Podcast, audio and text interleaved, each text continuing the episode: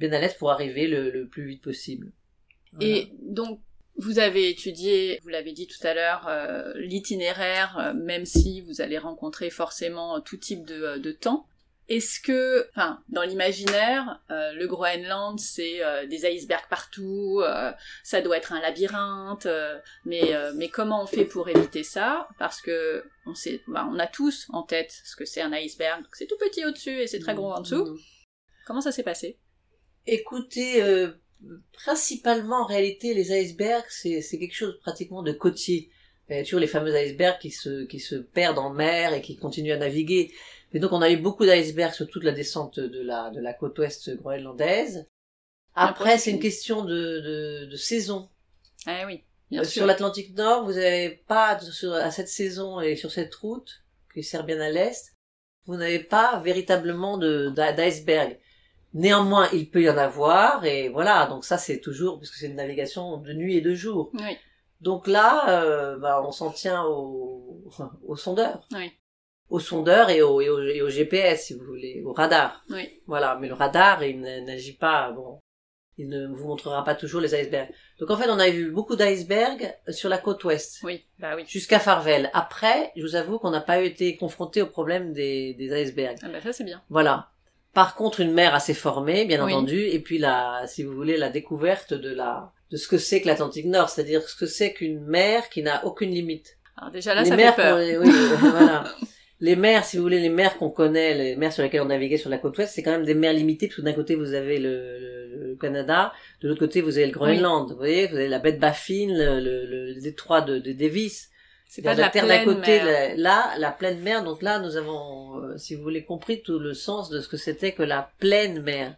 Waouh. Et la pleine mer, c'est une mer qui est euh, qui dépend totalement, si vous voulez, des plus des reliefs sous-marins Oui. d'ailleurs que des reliefs. euh, On se déplace reliefs- vers la carte, je Voilà. vous le dis en même temps. Donc on se déplace vers la carte parce que si vous voulez, vous voyez là, il y a marqué dorsale médio-atlantique. Oui. Voilà. Et ben la dorsale médio-atlantique, elle va du de l'Islande et elle descend euh, tout en bas euh, vers le, le, le- le pôle sud, d'accord? Et elle a des émergences. Par exemple, les Açores, c'est une émergence de cette dorsale. D'accord. Et donc évidemment, la mer, elle n'a plus de terre pour la retenir, mais par contre, elle a les dorsales, elle a, elle a le, le relief sous-marin. Oui. Et c'est ça qui est très intéressant, si vous voulez, dans, dans cette traversée de l'Atlantique Nord, personnellement que j'ai trouvé passionnant.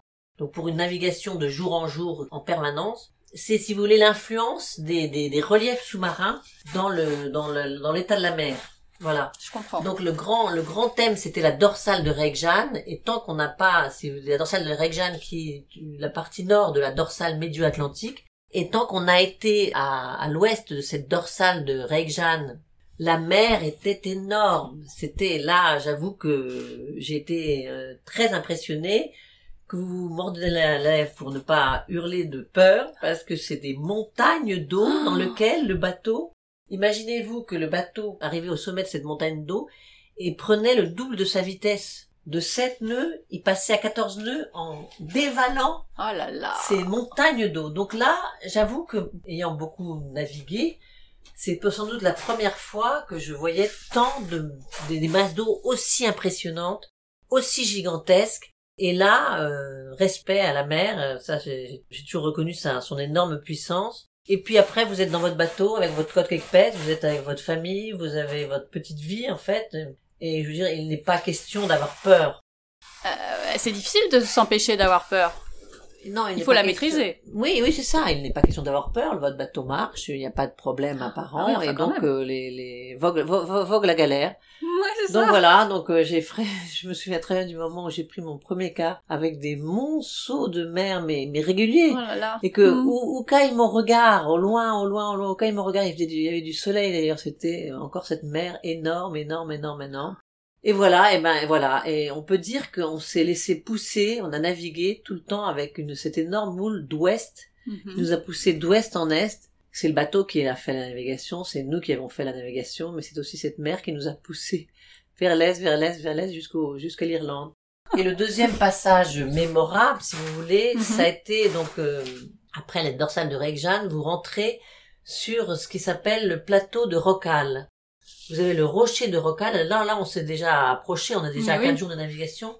le plateau de, de Rocal, vous avez quand même des, des, des, des montées du plateau continental jusqu'à 100 mètres. Et, Mhm. et le, le- le rocher de Rocal, tout simplement, c'est un rocher. Donc là, c'est plus 100 mètres, c'est 0, 0 plus, plus 3. Et donc là, la navigation, euh, on, on rentre dans un domaine nouveau, en fait. Et c'est un peu comme, un, vous voyez, voyager sur la mer. Quand vous pensez à tous les reliefs sous-marins que cela implique, c'est comme un voyage sur Terre, finalement.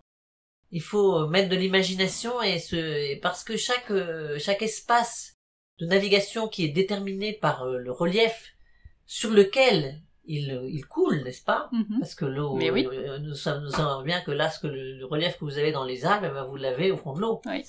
C'est la même chose. Mhm. Et donc, euh, au plateau de Rocal, c'est surtout les dauphins, en réalité. Ah, trop bien. Donc, c'est la température, à partir du plateau de Rocal, la température est beaucoup plus clémente. Et un jour, un matin, tout d'un coup, il fait tiède, il fait bon. Ouais.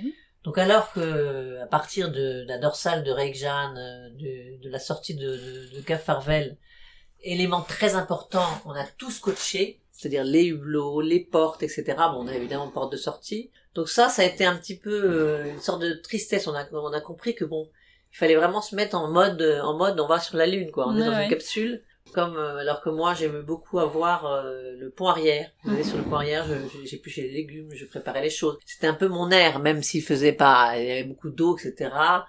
On lavait la vaisselle, on faisait la, je faisais la cuisine, etc. C'était un peu mon, mon- ma respiration autonome, Mhm.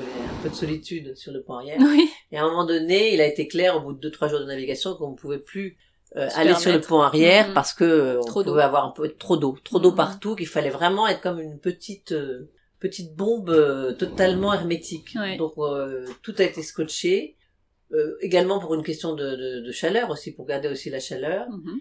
Et ce n'est que donc au bout de 4-5 jours de navigation, en rentrant donc sur le plateau de Rocal, Oui. que la température a changé. Tout d'un coup, il a fait bon, il a fait doux. Mhm. Et, et voilà, Lola a pris un bain sur le pont, sur le pont, on a tout descotché. Et là, c'était quand même le début de l'arrivée, mais le début de l'arrivée, la mer étant toujours la mer, on a encore eu beaucoup de, de surprises. Ah, bah, Voilà. on, a, on aime bien les surprises, nous. Voilà. Et beaucoup de dauphins. À partir du plateau de Rocal, beaucoup de dauphins. Et ça, c'est d'une grande compagnie. Après la solitude, parce qu'en plus, euh, des bateaux, il n'y en a pas eu un seul bateau pendant tout ce temps-là. Ah oui. Enfin, rien du tout. Tout d'un coup, la compagnie des dauphins a été vraiment très agréable. Parce que c'est pas les dauphins qui viennent nous voir, en fait, ils sont chez eux, les dauphins. C'est ça. Au plateau de Rockall, ils sont chez eux, nous traversons leur chez eux, Mm. ils viennent nous voir curieusement, et nous, ils nous font la fête. Et ça, c'est, magnifique. C'est un superbe spectacle. Oui, ce Mm. verre spectacle est une très bonne compagnie, Oui. très importante. Comment Lola a vécu cette traversée, cette partie de traversée où vous étiez, euh, comme vous l'avez dit, euh, dans une capsule euh, Bah, écoutez, avec une grosse mer euh, à l'extérieur? Oui, écoutez, au début, euh, elle m'a, elle m'a dit, après coup, elle m'a dit que les premiers jours, oui, elle a eu quand même euh, deux, deux jours, deux, trois jours très difficiles, deux Ouais. jours difficiles où elle, vraiment, elle n'était pas à l'aise, elle se sentait pas très bien, etc. Et puis après, euh, acceptation, euh, tout, tout va bien. euh. Elle a eu peur? Elle a eu peur, oui. Mm. Elle a eu peur. Comme nous tous, à un moment donné, vous savez, face à la puissance de l'océan, oui. euh, on se sent minuscule. Mais oui, c'est sûr. Mais en même temps, voilà, on est, on est, on est tous ensemble sur un bateau Et vous Et- avez confiance dans ce bateau surtout. oui, vous voilà, savez qu'il on est a capable confiance. de le Exactement, on faire. a confiance sur ce bateau, on n'a pas l'impression d'être dans une passoire. Oui. Du tout. Ah bah, heureusement. Mhm. Donc vous arrivez ici. Alors ici, je pointe sur la carte. Oui, c'est ça, c'est-à-dire autour, autour de Rocal, le plateau Oui. de Rocal. Avec les dauphins. Et ensuite, euh, du Là, coup... là, les dauphins, c'était déjà bien. C'était avant. euh, Bien avant, avant. Au- début du plateau, qui est un plateau sous-marin, Oui, on est d'accord. Mm, mm. Et, et où euh, se situerait la- l'ancienne Atlantide. Ah, Ah oui, quand même. Ah. On est passé sur l'Atlantide. mais waouh Ah oui, oui, c'est plein d'aventures, l'Atlantique Nord. Oui, c'est, enfin, l'histoire est folle. Il y a, c'est des choses dont on a tous entendu parler, mais Mhm. de se dire que vous êtes passé a priori au-dessus, c'est, euh, c'est dingue. oui, Enfin, qui moi, je trouve ça dingue. Oui, qui serait l'endroit Mais où oui. il y aurait eu, ce qui euh, a une certaine logique, puisque évidemment ce plateau monte véritablement. Oui. Or, comme le, ça, ça, ça- aurait lieu, eu lieu après une montée des mers énorme, tout ça, ça a été euh, inondé en fait. Oui. Donc voilà.